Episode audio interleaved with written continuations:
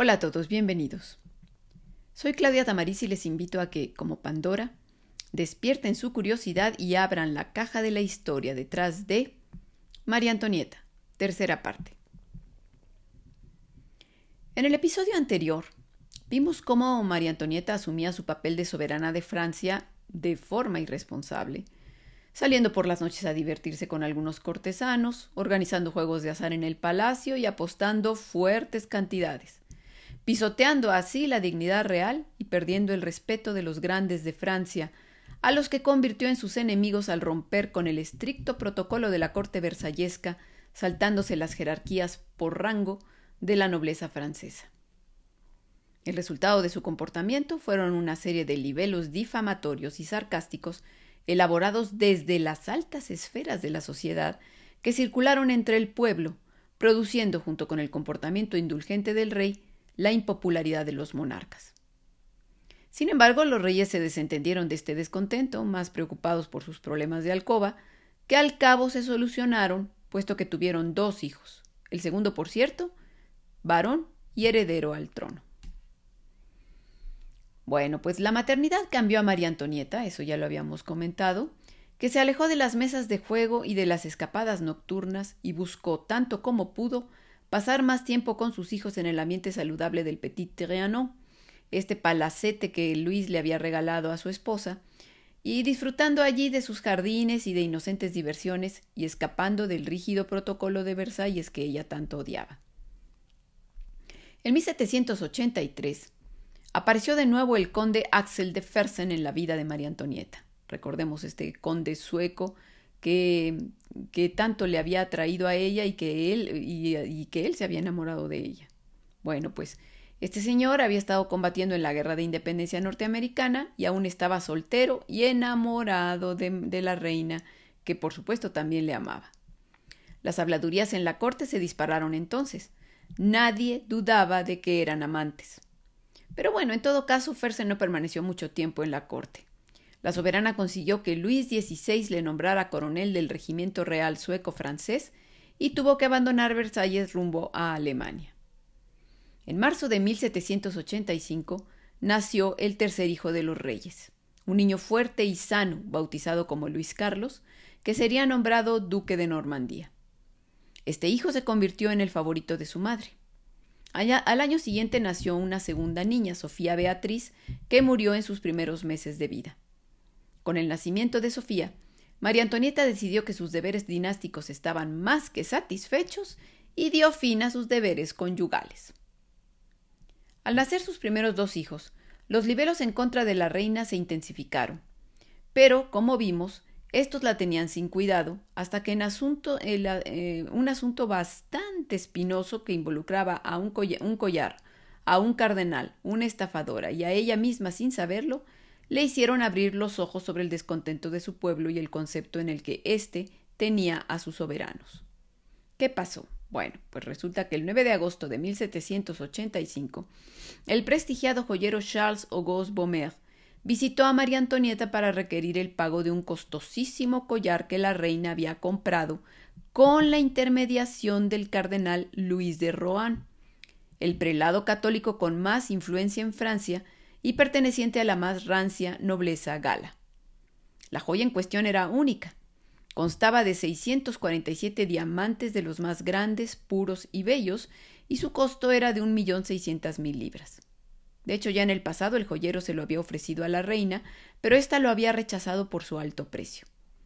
Ahora se suponía que la soberana había acudido a Rohan como intermediario para adquirir el collar a escondidas de su marido. Este, el collar, había sido entregado al cardenal hacía seis meses, quien tenía que pagarlo en dos plazos, pero hasta entonces no había cumplido. Por ello es que el, joyero estaba eh, se presentó ante María Antonieta desesperado pues había invertido todo su capital en aquella joya y estaba al borde de la bancarrota. En realidad, todo era una estafa ideada por Jean de Saint-Rémy, condesa de la Motte, que se hizo pasar por dama de María Antonieta y que convenció a Rohan de que la reina deseaba su apoyo para adelantar el pago del collar. Para convencerlo, empleó unas cartas con la firma falsificada de la reina y llegó incluso a preparar un encuentro nocturno en los jardines del palacio entre el cardenal y la soberana, pero esta en realidad era una prostituta disfrazada, ello para ratificar que la solicitud venía de ella. Así que Rohan se convenció y mm, se prestó al engaño, puesto que eh, sabía que era odiado por María Antonieta porque alguna vez le faltó al respeto y deseaba congraciarse con ella. Así que pues fue fácil que cayera en la trampa. Firmado el contrato de compra-venta, el prelado entregó el collar a Madame de Lamotte, es decir, a la estafadora, quien desmontó los diamantes con ayuda de su esposo y los envió a Londres para su venta. Ya imaginarán que María Antonieta puso el grito en el cielo cuando el joyero llegó a cobrarle el collar y terminó convencida de que Rohan era el único culpable de aquella farsa que manchaba su reputación. Así que, con apoyo de Luis XVI, hizo detener al cardenal enfrente de toda la corte para enviarlo preso a la Bastilla. Por insistencia de su esposa, que quería que se aclararan las maquinaciones de las que era víctima, el rey instó al Parlamento de París a iniciar un proceso judicial contra los culpables. Los culpables, puesto que también Madame Lamotte había sido ya arrestada. Hasta aquí, pues, todo bien, porque pues, finalmente María Antonieta era inocente. El problema fue que al final del proceso la que resultó culpable y con su reputación hecha trizas fue ella. Y es que se cometieron varios errores y hubo factores que jugaron en contra. En primer lugar, este tipo de asuntos espinosos solían resolverse en privado y en secreto, dando a conocer solo lo que convenía a la monarquía. No se ventilaban ante todo el mundo como hizo en ese momento Luis XVI. En segundo lugar, fue un error involucrar al Parlamento que tenía mucho tiempo de no ser convocado y que aprovechó su momento para humillar a la autoridad real. Y en tercer lugar, el cardenal Rohan tenía poderosos aliados en la Iglesia y entre las más altas esferas de la nobleza que, que todos ellos pues lo apoyaron. Así que el resultado fue que el prelado fue absuelto y eximido de pedir disculpas a la reina y solo Madame Lamotte fue condenada. La reina, pues, fue humillada con este resultado. Pero además el asunto provocó la publicación de un folletín que contribuyó a confirmar la creencia popular de que María Antonieta, con su pasión desmedida por el lujo y las joyas, y con su desfachatez de utilizar el dinero público para conseguir sus caprichos, era la única culpable y había hecho que procesaran a otros en su lugar. Por cierto, las memorias de Madame Lamotte publicadas en Londres tras su liberación contribuyeron a reafirmar esta creencia. A partir de este asunto, la campaña denigratoria contra la reina, que de por sí ya vimos que se había intensificado tras el nacimiento de sus dos primeros hijos, se endureció aún más. Si el blanco de los primeros ataques de esta campaña buscaba desacreditar al rey, ahora se dirigieron implacables contra su esposa. Aparte de los asuntos pornográficos de los que se la acusaba, los escritores la atacaron desde dos ángulos. Uno, de naturaleza política y otro de cuño moralista. El primero no era nuevo, ya lo habían usado contra la reina Catalina de Médicis en el siglo XVI. Se trataba de atacar a la soberana con argumentos misóginos y xenófobos por ser extranjera. Argumentaban que la austriaca, recuerden que así la llamaban, trabajaba para los intereses de su país por órdenes de otra despreciable mujer extranjera, su madre, la emperatriz María Teresa, y que usando los engaños propios de su sexo, María Antonieta manipulaba a su marido y se había apoderado del mando, asegurándose de llevar a Francia a su ruina. Los ataques del segundo tipo, o sea, moralistas, normalmente iban dirigidos contra las favoritas del rey, pero como Luis XVI no tenía ninguna favorita, ahora se dirigieron contra la reina, a la que acusaban de frívola, de rapaz, de lujuriosa y de una pasión desaforada por el lujo. De hecho, además de la austriaca, terminaron apodándola Madame Déficit. En febrero de 1787, la reina fue abucheada por primera vez en la ópera.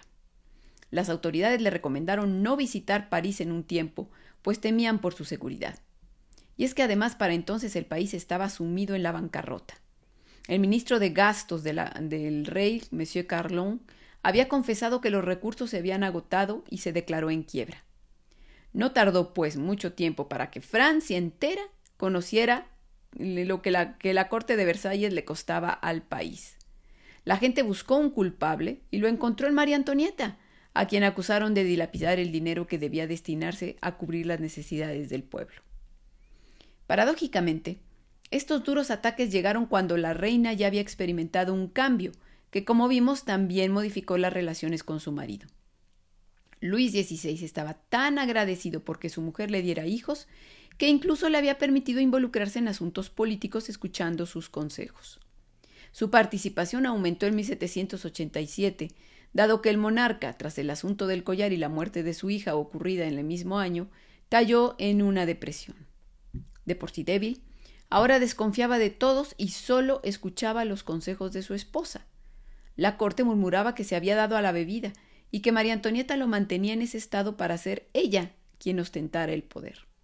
De cualquier forma, las medidas que la reina sugirió a Luis para levantar la economía, buenas o malas, llegaron demasiado tarde. Los primeros meses de 1789 fueron particularmente duros para la gente de París. El invierno había sido crudo y el precio del pan se elevó. Las revueltas se generalizaron en todo el país y tal crisis movió al rey a convocar a los estados generales para encontrar una solución al problema económico. Los estados generales eran una asamblea general extraordinaria, compuesta por los tres estados, eh, que eran los tres grupos sociales de, Francia. ¿Quiénes eran estos? Pues el clero, la nobleza y el llamado tercer estado, integrado básicamente por eh, pues todos aquellos que no eran los dos primeros, es decir, todos los de abajo, fundamentalmente por la clase media. Ante la agitación popular, se aceptó que este último sector duplicara el número de sus representantes. Pero bueno, más allá de estos problemas del reino, María Antonieta y Luis estaban viviendo un problema familiar y dinástico que les tenía sumidos en la angustia. La salud del heredero, que había nacido débil y enfermizo, y que ahora se estaba deteriorando rápidamente. Los médicos ignoraban qué enfermedad padecía.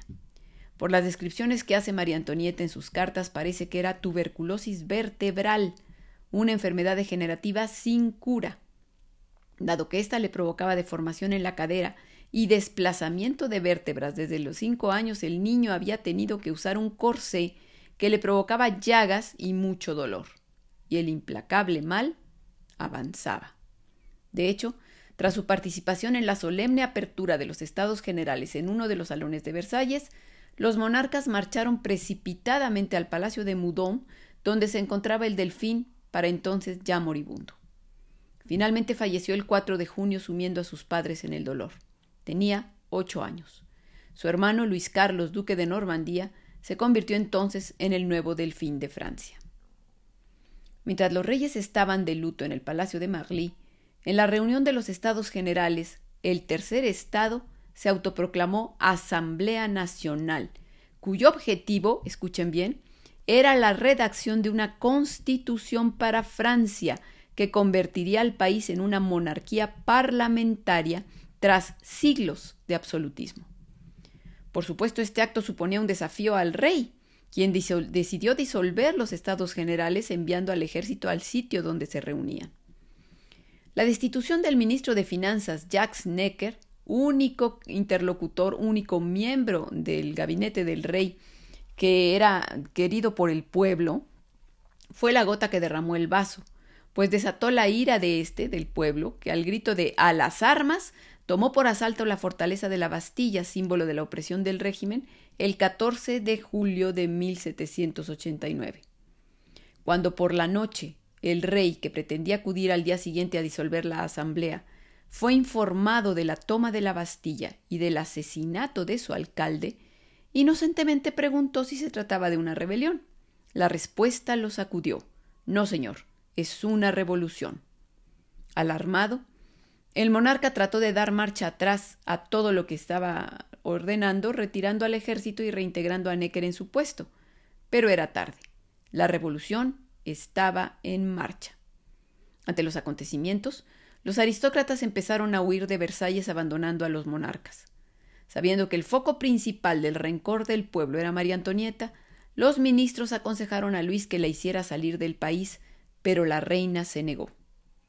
El 5 de octubre, una turba marchó enfurecida a Versalles, por lo que a medianoche acudieron refuerzos de la Guardia Nacional a cuidar el palacio. Sin embargo, en la madrugada una multitud integrada sobre todo por mujeres consiguió saltar la reja y penetrar en el palacio en busca de María Antonieta. Pedían su cabeza, convencidas de que ella era la culpable de la carencia de pan, pues lo acaparaba para matar de hambre al pueblo de París. Las furibundas mujeres llegaron hasta las habitaciones de la reina, pero ésta ya no estaba ahí. Con ayuda de sus damas, había conseguido huir por unos pasadizos hasta la cámara del rey. Al día siguiente, la familia real fue obligada a dejar Versalles para siempre y marchar a París, al Palacio de las Tullerías, para estar cerca de su pueblo. Esta residencia estaba en un estado lamentable, abandonada desde tiempo atrás, pero bueno, de cualquier manera la familia real se acomodó en ella, mandando hacer algunas reparaciones y trayendo algunos muebles desde Versalles. Para garantizar la seguridad de su marido e hijos, María Antonieta decidió dormir en una habitación separada de ellos. Entonces se acabaron fiestas, bailes y diversiones. Solo los parientes próximos y los más fieles servidores de la familia real les visitaban. Entre ellos el conde Axel de Fersen, que fiel a la reina la buscó en París alojándose en una casa cercana a las Tullerías. En realidad, los reyes y sus hijos eran presos políticos, estrechamente vigilados por la Guardia Nacional. Sin embargo, aquí y en tan adversas circunstancias, por primera vez se sintieron más unidos que nunca. Aun siendo prácticamente prisioneros de las autoridades revolucionarias, la reina procuró establecer en las Tullerías una pequeña corte que, aunque con un protocolo mucho menos estricto, mantuviera la normalidad en su vida. En María Antonieta se había operado un cambio importante. Ante lo difícil y adverso del panorama, demostró un temple y una serenidad que contrastaban con el poco carácter de su marido. Tal parecía que la debilidad del rey le había obligado a ser ella quien defendiera a la corona. Así, recibía en sus aposentos a los ministros reales, con quienes elaboraba propuestas de negociación para tratar con la Asamblea Nacional, y consiguió a través del embajador austriaco que el conde de Mirabeau, presidente de la Asamblea, accediera a, cambio de una buena suma, por supuesto, a trabajar para el rey en el seno de ésta. Por cierto, este señor llegó a decir el rey solo cuenta con un hombre, su mujer. Además, la reina inició una correspondencia secreta con sus familiares en el extranjero. Así se enteró en febrero de 1790 de la muerte del emperador José II, su hermano más querido y su más cercano aliado político. Con el nuevo emperador, Leopoldo II, su otro hermano, no tenía una buena relación y eso influiría en, en eh, lo que después sucedió. La confianza de María Antonieta en restablecer a Luis como monarca absoluto murió al año siguiente, cuando vio que los partidarios de la revolución se multiplicaban. Entonces hubo cambio de planes, basta, basta de negociaciones. Ahora la única opción que les quedaba era huir del país para salvar la corona actuando desde el extranjero contra los revolucionarios. Esta idea además se reafirmó gracias a una serie de acontecimientos.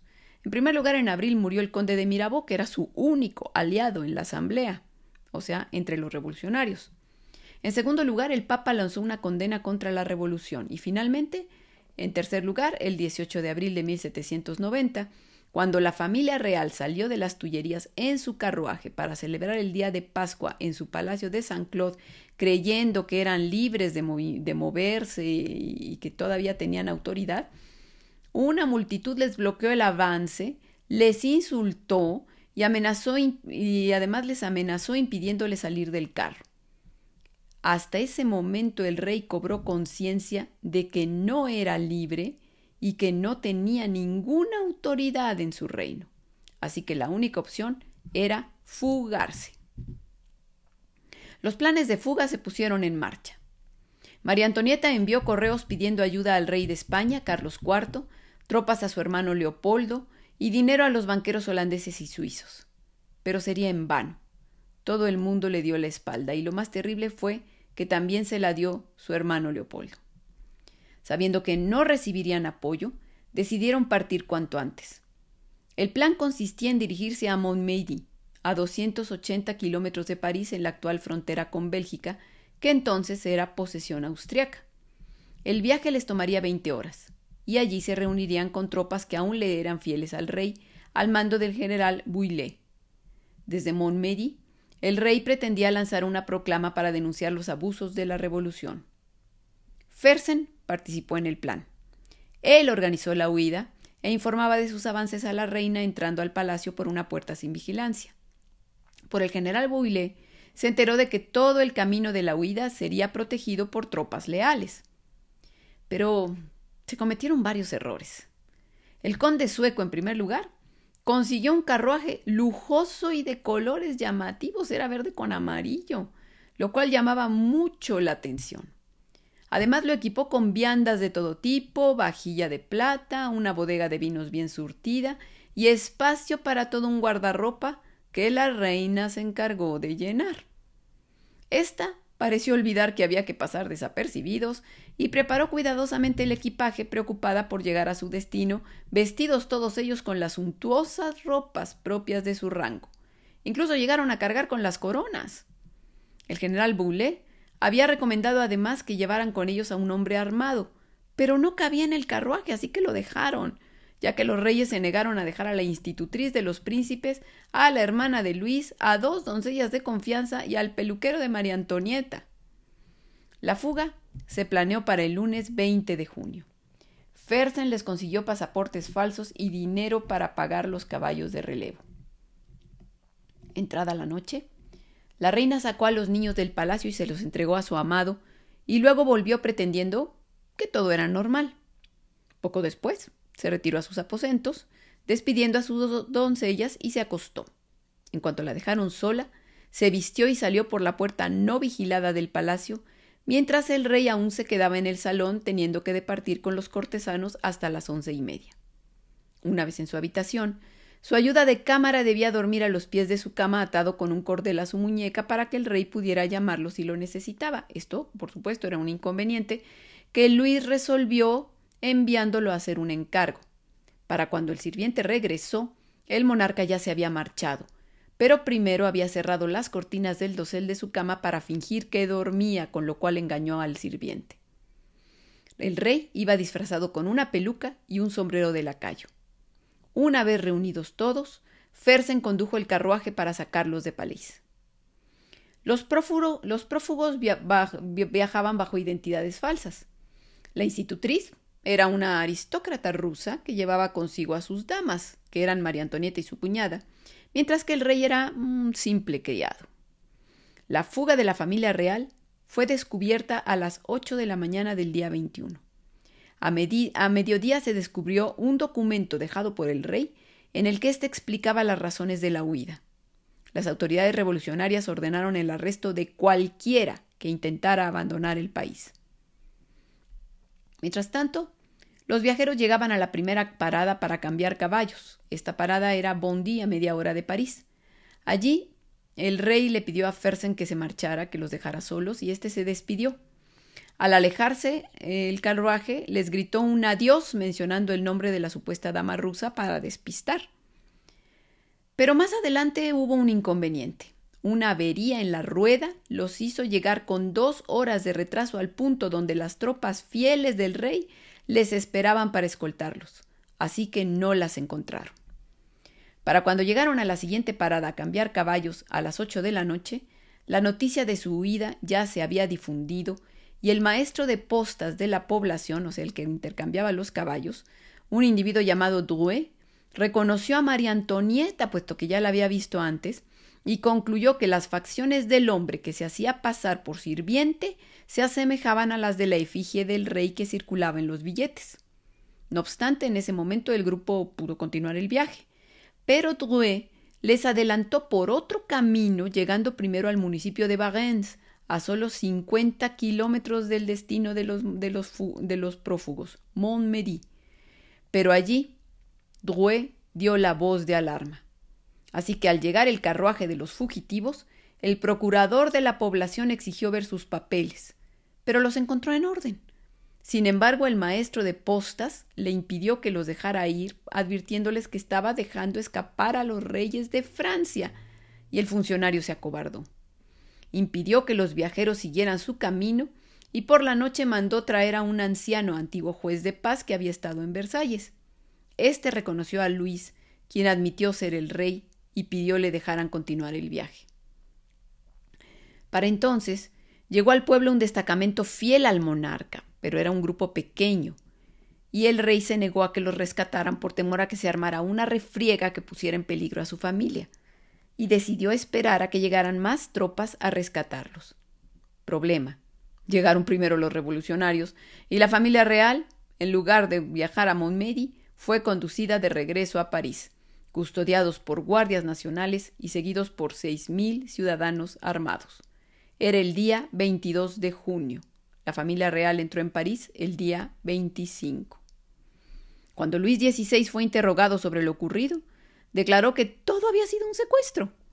La Asamblea Nacional aceptó esta versión, porque aún lo necesitaban para que firmara la Constitución, cosa que por cierto ocurrió el 14 de septiembre de 1791. El soberano se convirtió así en un monarca constitucional con poderes limitados. Pero la huida de Barents hizo que la facción más radical de los revolucionarios tomara el poder en la Asamblea para agosto de 1792, con el pretexto de que una turba armada se dirigía a las Tullerías para atacarlos, condujeron a los reyes, sus hijos y sus acompañantes al siniestro torreón de la fortaleza del Temple. Mientras se encontraban ahí, incómodos pero al menos juntos, inició el reinado del terror. La violencia conmovió París. Se desató una cacería de brujas en la que terminaron en la guillotina todos aquellos considerados enemigos de la revolución. El 21 de septiembre, la Asamblea General fue sustituida por el gobierno de la Convención Nacional, que proclamó la República aboliendo la monarquía. A partir de ese momento, se desencadenó el fin. Luis XVI fue juzgado, condenado a muerte y guillotinado el 21 de enero de 1793. La noche del 3 de julio, unos individuos penetraron en el torreón del temple y obligaron a la reina a entregar al delfín, al que llamaban Luis Carlos Capeto. María Antonieta se resistió durante una hora, tratando de negociar que le dejaran al niño, pero finalmente lo entregó cuando amenazaron que lo matarían ahí mismo. A partir de ese momento la soberana cayó en un estado de postración, indiferente incluso a su propia muerte, terriblemente angustiada por su hijo, al que nunca volvería a ver, y que moriría en prisión a los diez años de edad, desnutrido y tuberculoso. El primero de agosto de 1793, María Antonieta fue conducida a la Conciergerie, una antigua fortaleza convertida en prisión por el gobierno de la República y sede del Tribunal Revolucionario. Era la última prisión de los condenados a muerte. De ahí solo se salía rumbo al cadalso. Sabiendo cuál sería su suerte, en el torreón del temple la reina se despidió de su hija y de su cuñada con admirable entereza. Terriblemente avejentada, pues parecía una anciana de sesenta años con el cabello totalmente blanco cuando solo tenía treinta y seis, y además débil porque padecía fuertes hemorragias, la reina pasó ese último periodo postrada en su jergón, con un amante en las piernas y la mirada perdida. Dos meses transcurrieron mientras empezaba su juicio. El 15 de octubre dio inicio, y la reina, irreconocible con el rostro pálido, los ojos hundidos y vestida con un sencillo vestido y una cofia blanca, compareció ante la sala del Palacio de Justicia, donde le aguardaban sus jueces, acusadores y una nutrida concurrencia. Sin la presencia de un abogado, María Antonieta se defendió sola, aun sabiendo que el juicio era una farsa alimentada con pruebas falsas y testigos comprados o amenazados. La soberana hizo su defensa mostrando serenidad y entereza, hasta que le dieron un golpe bajo. Uno de los crímenes de que se le acusó era el, el de mantener relaciones incestuosas con su hijo, y para ello presentaron una declaración firmada por el delfín, que por supuesto lo hizo seguramente engañado. La reina de Francia fue condenada a muerte, y la fecha elegida para su ejecución fue el 16 de octubre de 1796. Ese día fue conducida en una carreta de heno y atadas las manos a la espalda, entre los gritos e insultos de una muchedumbre enfurecida. La mujer frívola y vacía, que veintitrés años antes llegó a la corte francesa, destinada a convertirse en soberana de Francia, enfrentó la muerte con la dignidad de una reina. Subió sola y con paso firme los escalones del patíbulo. Minutos después, la cuchilla de la guillotina caía sobre su cuello. Si les gustó este podcast, síganme en mis redes sociales como La Caja de Pandora Historia. Gracias.